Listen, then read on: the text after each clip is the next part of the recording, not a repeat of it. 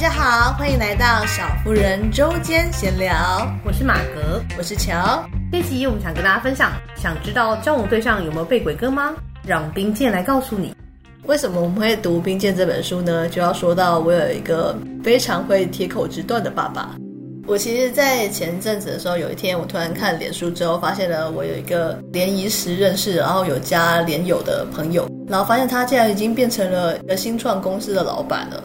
很惊讶，这样哈，突然想到了，就是当初跟联谊对象们出去玩，然后大家就很无聊嘛。那时候年轻，大家都会去拍一个合照什么的。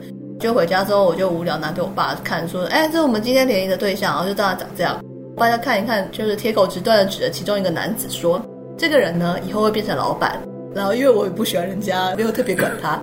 事隔了多年之后，发现还真的、真的、真的变成老板。我觉得这只是个起源啦，因为爸爸是铁口直断，已经好多次不断验证这个故事。有一次也是我高中同学一群人来家里做报告，我们做完报告嘛，然后就用完客厅之后，他们就回家，然后我爸就说：“哦，某某人啊，坐在哪个位置，他以后会变成贵妇哦。”就时至今日啊，我那朋友确实嫁得不错，嫁给一个新科技新贵，然后也过着不错的生活。就是他的工作是那种他想工作再去工作的那种，就是不用被工时绑住，他可以做自己想做的事情。忽然想到这件事情，就觉得哎，好像也验证那个所谓的贵妇，就是她真的很自在的在过生活，然后也不用烦恼钱。其实我大学的时候有交过一任男友，然后是我爸妈不是很喜欢的类型。我觉得家世背景或者什么都是有相关的因素了，观念有点差。对对对，总之那时候爸妈就是一直极尽可能的，就是劝我们要分手。遇到我们就是忍不住叨念要分手，根本就是二十四小时播放机，当分手了没？分手了没？跟那个男人分手了没？真的超级鲁，超级鲁，超级烦。那真的真的搞得我们亲子关系都不太好了。有一回呢，跟同一群朋友们一起出去唱歌吧，然后回家之后我就得了那时候的流感。那时候流感其实蛮严重的，然后就咳一咳，然后之后呢就肺炎住院。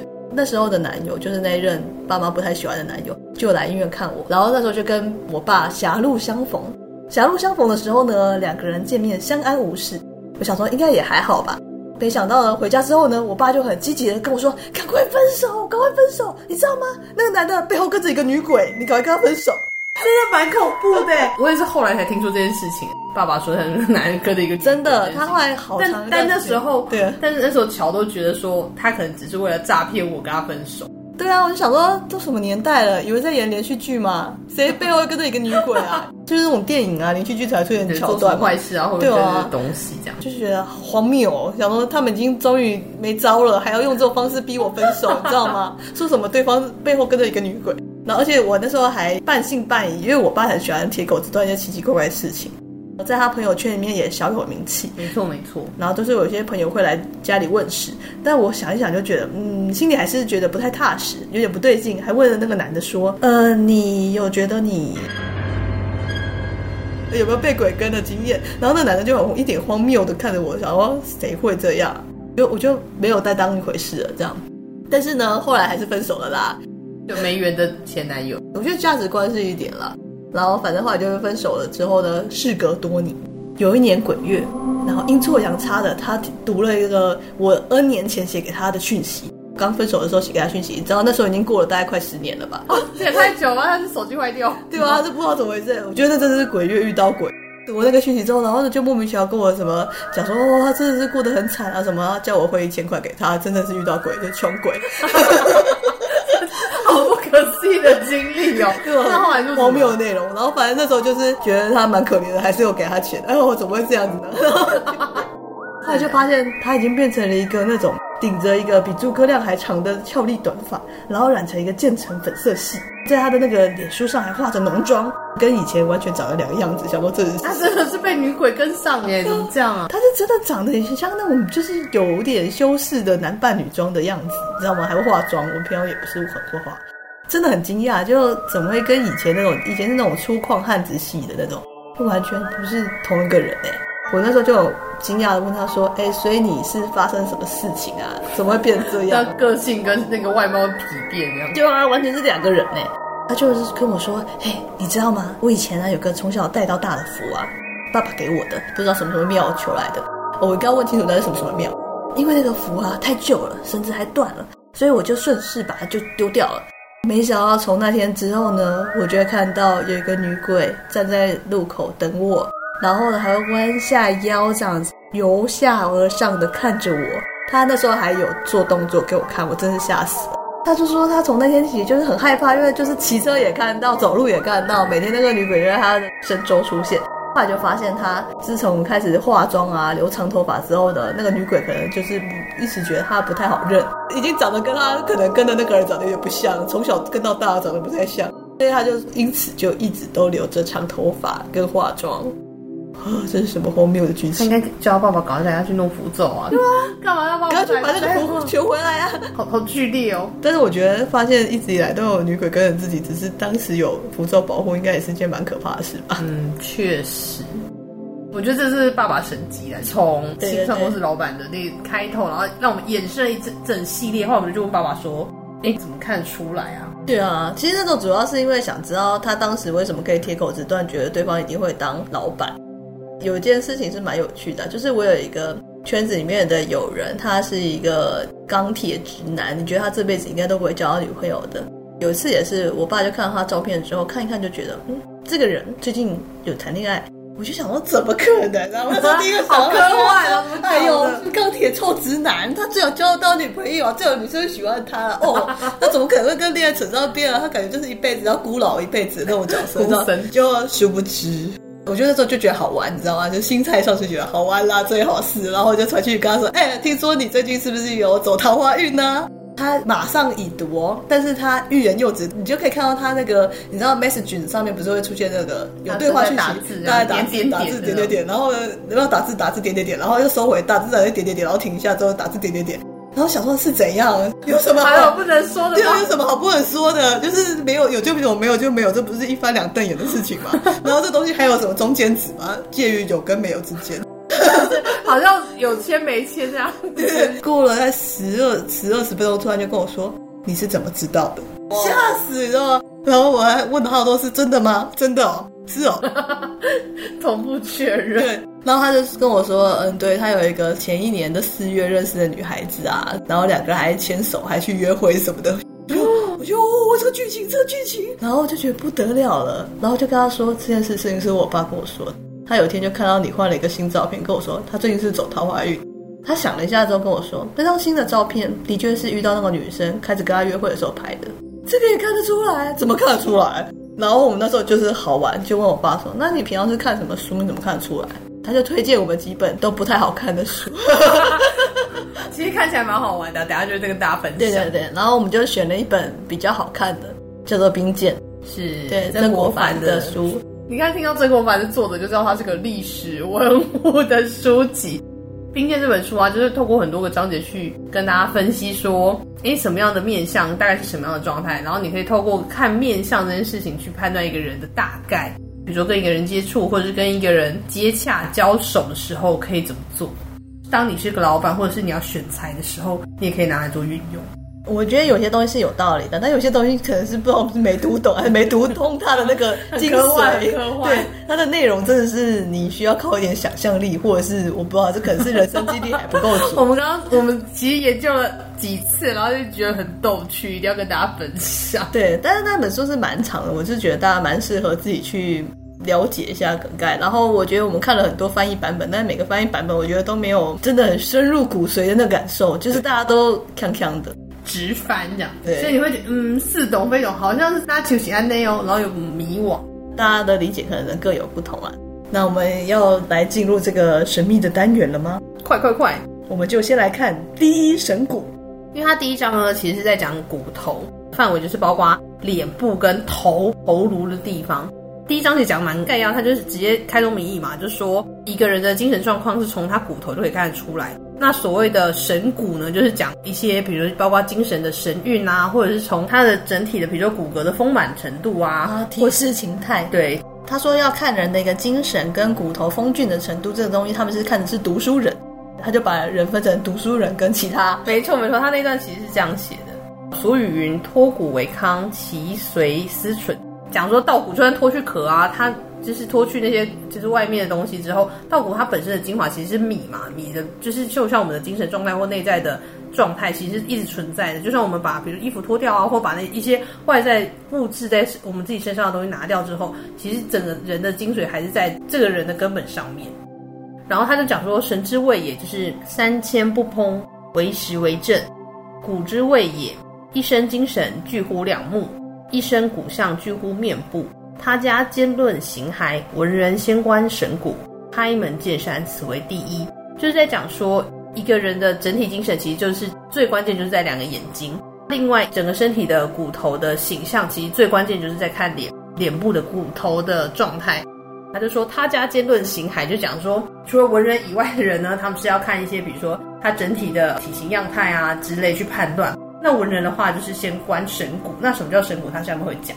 哇，我觉得可以全部都交给马哥。没有啊，我其实就是好像我们也是很像说文解字在理解这件事情。啊、但我觉得他那时候说两只眼睛的那个灵魂之窗的概念，我是蛮可以理解的，就讲精神的部分。对，因为他第二段其实就讲了蛮大一段的精神，他就讲说文人论神有清浊之辨，清浊易辨，邪正难辨。欲群邪正，先观动静。静若含珠，动若木发；静若无人，动若覆地。此谓清晨到底。静若荧光，动若流水，坚巧而喜盈；静若半睡，动若露害。别才而深思，一为败气，一为引流。君之托意于亲，不可不变。其实我觉得我们两个对这段很有感，我们刚刚讨论很久。脱机于清，我刚念什么？没关系，大家不会在意的，对吧？我们就是不是很擅长古文。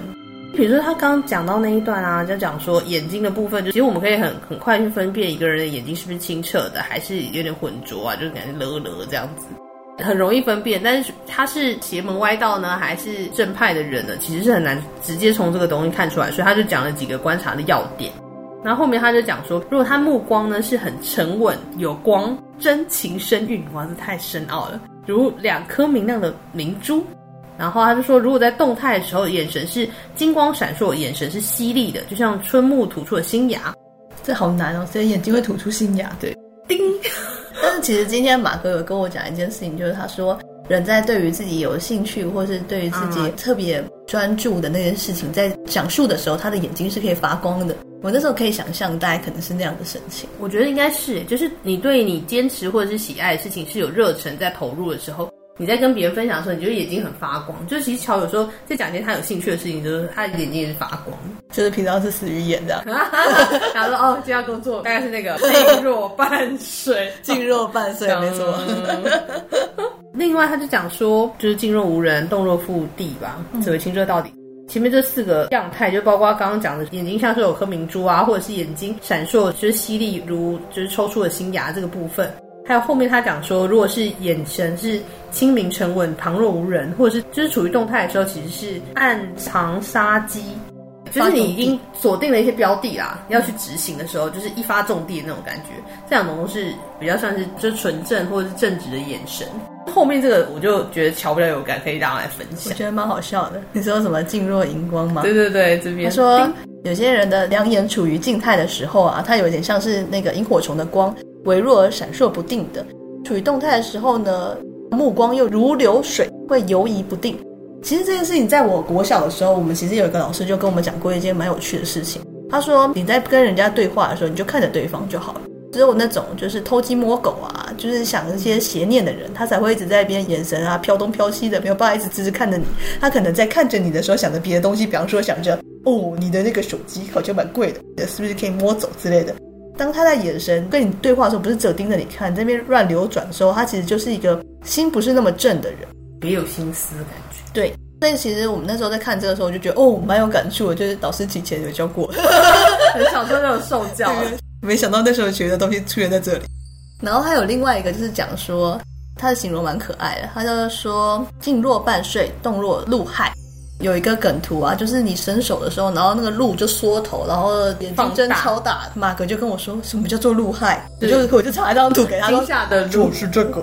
一开始在跟马哥讨论的时候呢，我马上就想到了一个我同事，就他平常看起来就是眼神无精打采的，然后但是呢，讲到一些事情的时候呢，他眼睛就会瞪得超老大的，就是非常大，就是瞪瞪超大。我就马上想到这件事情，因为我就看到那个那个鹿的图，然后就想到这件事情。然后马哥就跟我说：“怎么可能会有人长成这样？怎么会有人就平常的时候看起来可能眼神很无神啊，然后看起来像要睡不睡的？结果呢，要讲到什么事情的时候，突然就是眼神的灵动感是那种看起来像惊讶的鹿的那个眼神。然后他说：怎么会有这种情况？我就说：那就是因为你没遇过坏人。对，我真的没遇过，我同事都人蛮好的。如果有这两种眼神形态的人呢？”特别是刚刚我说的那种，就是目光什么似睡非睡、似醒非醒啊，然后动态的时候呢，眼睛就像鹿一样惶惶不安，就像惊吓的鹿。这就是属于有智有能而不循正道的神情，深思熟虑、深谋图巧，又怕被别人窥见他内心的神情。他就觉得，哦，这就是我认识的那个人。对，因为乔其实刚刚我们在讨论的时候，他就分享说，他的同事啊，就常常会趁机阴别人。他有一些他自己的目的啦。第一个是他不笨，他就是也是能做事的人，但他就常常做一些，就是基于某些有利于他自己的目的，然后做一些小手段，就是这个有智有能而不循正道，比较像是奸邪的眼镜，就是比较有瑕疵的状态。所以我们在观看别人的眼神的时候，可以特别留意到这个地方。大家以后要好好的看别人的眼神，对，要先这样做。跟别人聊天的时候看着他，不要一直在边眼神流转。对，如果太害怕，可以看他的人中。真的吗？我之前我之前上课的时候，老师有讲说，如果你很紧张的时候去看他人中，人家会以为你在看他眼睛，是这样吗？我没办法对焦在你的人中上面，我会斗鸡眼。干嘛干嘛？我笑，我们的废话很多哎。我还好，我跟你讲，下面这段很很单纯。他在讲说，观察人的精神状态啊，有一些是那种故作振作那种，就是很容易分辨。他有讲到两个，一个就是如果他是一个小心谨慎的人，跟如果他是一个比较直爽豪迈的人，可以怎么样去观察他。然后他就讲说，小心者呢是从其做不了处看之，疏节阔目，若不经意，所谓脱略也；大胆者从其做了处看之，慎重周密，无有苟且，所谓真现也。这个地方就是在讲说，第一个，如果他是一个小心谨慎，就是平常做事就是让你感觉小心谨慎的人，你要从他还没做事之前去看他，看他对于这东西是不是有一些呃精细的地方有掌握到啊，然后是不是有周全。那如果他是不精细不周全，然后看起来漫不经心的话，那精神状态就是就是比较轻慢的状态。那如果是那种豪爽的人啊，你就要从他做的事情，因为他就很豪爽，他就马上去执行。那做了之后呢，你就要去看他做了之后的结果。就是他如果是内容是，比如说还是很慎重的啊，然后也没有就是苟且偷懒啊，那就表示这个人其实就算他很直爽，给你感觉就是，哎，他好像很直率的就要去做了，是有点冲动型的。但是他却做了之后的结果，其实是反馈来说是反应是好的，因为他是很谨慎的做的过程当中，他考虑到很周密的东西，所以他完成度是很高的。所以他在讲说这两种。不同类型的人，你可以在不同的状态下去观察他。好，接下来就是最难的部分，所谓的骨头这个东西，我们花了很多时间在 Google，知道底是哪一块骨头。我们还看了一些什么科幻的这个骨头图，我的妈呀！而且我们还在观察各种艺人啊，然后被拿出来做举例的人是骨头，真的长得特别人物啊，有钱人啊，嗯，是对特别长得不一样？对。我们还 Google 了恐龙，我是恐龙，恐龙里的那个恐龙，恐龙里的，因为我们太想要知道后头龙是不是属于这个范围。这个一定要跟大家讲，因为他就说骨头有九个地方嘛，九起，包括天庭骨、枕骨、项骨、左串骨、太阳骨、眉骨、鼻骨跟颧骨、顶骨，这总共五个骨，然后还有不同的样态。然后接下来他就要讲头的部分，就是包括天庭骨、枕骨、太阳骨。然后在脸的话，就是主要有两个骨是后骨跟颧骨，这两个是主要的。然后他就讲说，如果你在就是头的部分，包括天庭骨、枕骨、太阳骨、后骨、颧骨五个呢都很齐全，拜托你一定要出来做事，因为你就是国家栋梁。真的，他自己写的，他就说五者备柱石之器，也就是国家栋梁嘛。没关系，没有五个也没有问题。第一个，只要有一个，你就绝对不会贫穷；有两个，你绝对不会低贱。有三个呢，就是你只要稍微努力呢，出来做事你就会成功。然后第四个呢，只要有你有四种，你就会富贵哦。听起来好棒，这是要学起来喽。来，重点来喽，画重点，交给你，交给你。九种骨头有各有各的重点。他说天庭骨呢，就是要丰隆饱满；整骨这个我们是看不太懂，因为他说他要有一个充实显露；但是你知道枕骨就是那个脖子后面睡觉那里，对啊，是不是啊？睡觉会枕在枕头上，对对对对对，就是脖子后面到发后面发尾线。他说要充实显露，所以我们平常都要把头发夹起来，这样不知道怎么样可以感觉它是比较。其实就是你你摸的时候会觉得你的枕骨是有点突比较突出，那状态就是好。然后相骨呢，它要平正而突兀，不知道怎么样平正跟突兀要才同时出现。总之呢，相骨呢就是你脖子后面这一块，应该就是你不要滑太多手机，低太多头，也不要太仰头。总之要做一个。正正直直的人，我就知道你要讲这个。哎呦喂啊，笑死！接下来是左串骨，这实在是，这很适合给马哥讲一下。他一直坚持要讲这个东西。我跟你讲，他他还威胁我要去 Google 是不是这真的有这件事情。我跟你讲，左串骨很可爱。他的介绍是说，他像脚一样斜斜向上。然后我马上就想到一个成语叫做头角峥嵘，然后我马上要求想要去 Google 说头角峥嵘跟左串骨是真的完全关联的哦，因为你就是摸你的头，就是头上面有两个就是比较凸起的地方，是不是有尖尖的？那如果有尖尖，就是你头角峥嵘的相貌，就表示这个人小有才华。总之我们查好像头角峥嵘真的有这个用法，我们就相信是这样。然后再来就是太阳骨直线上升，太阳骨这个东西呢，我们那时候就是查了后头龙。为什么要查后头龙呢？因为就是我们在查图片的时候，觉得它很奇怪，它感觉就是它中间这边的那块骨头，就等于是在天庭骨旁边那两块。对对对，它可能又再凸一点，所以它感觉在那个天庭的左右两边，你眉毛上面那边的时候，它会有有点像一个直线斜斜向上。你知道这要看谁呢？因为我们那时候看了三个人的面相，我们先不讲第三个好了，因为它可能有点争议性。我们讲第一个就是普丁，普丁他的面相就是他的那个额头上边这边有两个。斜斜向上，直线向上。然后另外一个就是那个里奥纳多·迪卡皮欧，大家最爱的皮卡丘。然后他也是他的那个额头，我们刚好看那几张图是真的，他的那个额头是有个。就你在看他额头旁边会有一个那种向上的线，就是确实那个地方就是所谓的太阳谷。那它直线上升就是表示好的好的状态这样子。哦。那我想说，光看他们两个，我就觉得蛮具有代表性的，感觉都会成功。而且他是在刚刚那个无就是。C 九选五里面的那个五选一哦，就是它太阳股嘛，就是一定要看的投之一。对，对，你只要你至少有这个之后，你就不会穷了。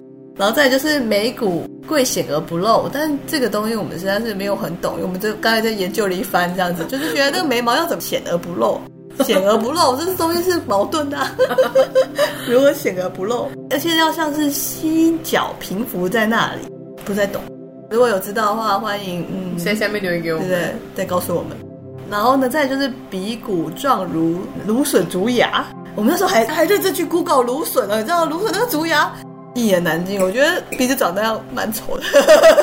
哎，是不是古人长得都很多这样？对啊，所以古人可能都长得像是芦笋竹芽，难怪大家的那个古人肖像画都画成那样，不期不待，不有伤害。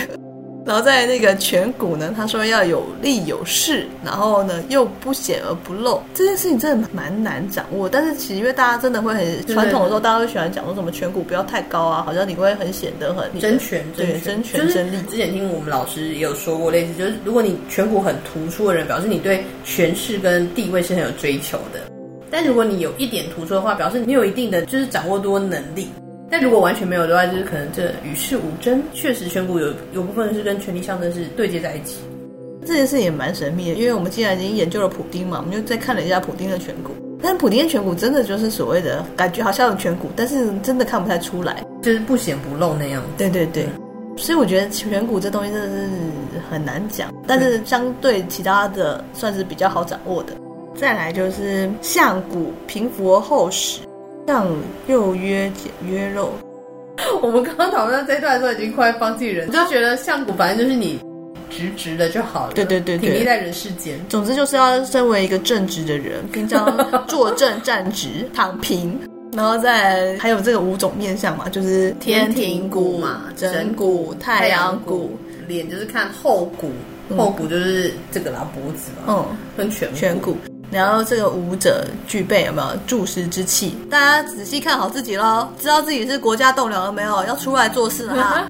然后其他的就是最好笑来了。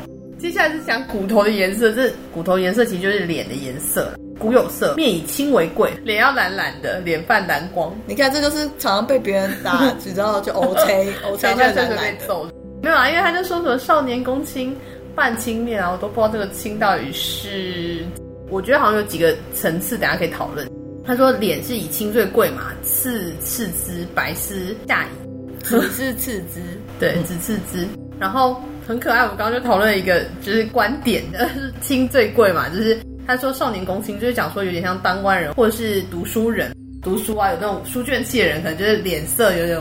然后现在读到脸色发青，好剧烈哦。反正这就是第一点人，然后第二个人我觉得很可爱。我刚刚有个解释是说，黄中透红的紫色是比青略是一点，就是哦，这是 old boy 哦。对啊，他常常阳光阳光男孩。啊、第三种呢，就是面如枯骨的粉白色，就是他就是宅家的啦，什么事都不干，的大门不出二门不迈。没错，他就每天宅在家里。另类的现代解释，不要当宅宅，大家至少要读个书。就算你不读书，至少要 old old boy、old girl 也可以。接下来就在讲那个骨头连贯的部分，但这个不太会解释，先这个好了，啊、直接解释这个后面那个。那个头跟骨骼要相互连贯，气势要贯通。但这个东西我每次没看懂，我不知道是哪里不连贯，不连贯要怎么可以行走于江湖呢？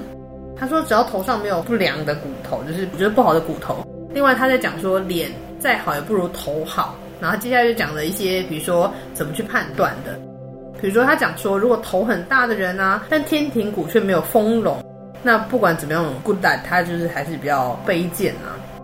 他这个卑贱应该是感觉比较次一等，就是有丰容的人，他们可能你可以做到一个程度，但如果你没有丰容的话，你可能可以基于在这个程度是达到普通的。就是传统来说，他们都会觉得天庭骨比较饱满的人，他可能就是家境会比较好，可以得到比较好的照顾，这样子。嗯、有可能是有一些渊源在里面，我也是不是很懂。总之，我们现在都在研究面相，就这样吧。第二个就是说，如果头很圆，但是左串骨却隐伏不见，之后可能就会变成僧人。头圆的人啊，但是如果有一些人确实，我曾经有看过，但我不知道他是不是僧人啊，没认真研究。是，他真的是头圆圆的，但是他的这个头顶的位置就是有两个比较像凹陷下去的位置。那是小时候对，然后小时候天啊，为什么会有人头长这样？我内心只是一个困惑。但现在看到这个哦，果然是古人就有研究。他说左串骨如果是隐伏不见的话，对于俗世比较没有要求吧，可能喜欢追求另外一个程度的学习，比如说求佛啊之类的。嗯嗯。然后他有一个讲说鼻骨充泛两眉，然后父母会相对不长寿。但那个鼻骨充泛两眉其实是一个很神秘的概念。我觉得那个鼻子可能要很小，因为它就等于你的鼻翼这边呢、要比你的眉毛还要在里面。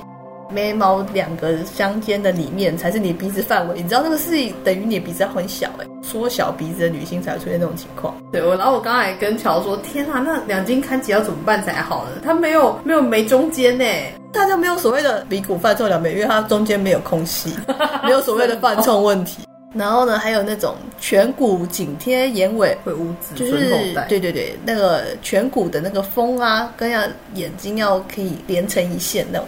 虽然写的很可怕，说无子孙后代，但我们就仔细的研究一下他那个图片，然后因为我们又去 Google 一心向学，对，我们真的不能懂这是长怎样，可以长成这样。我觉得他有一个关键点，就一，他的眉毛要是刚好尾巴往下冲的那种；二，就是他的那个颧骨真颧骨真的要往很上面；三，就是他的眼睛也要往很往上面，他的可能眼角是往上提的那种，他可能才会刚好可以让他们三点连成一线。超难的，我觉得这蛮难，因为我们本来以为自己有，就是天啊，我的全部这么高，我们赶快去看一下，在镜子里面发现距离遥远，这个内心的假象 哎，这样没错，不知道自己是怎么想的，对自己的想象有点错误。他就说这边的富贵与卑贱的差别在于那种毫厘之短，千里之长是非常大的，在你脸上看起来只有一公分，但对你的生命影响很大，对命运啊，命运来讲。如果以面相学来说，就感觉好像还是蛮严重的一件事。我们安慰大家，没有没有，你不可以不相信这些事。没有啊，人家就说一命二运三风水嘛，命跟运是先天给的，但你还是可以靠后天努力达成。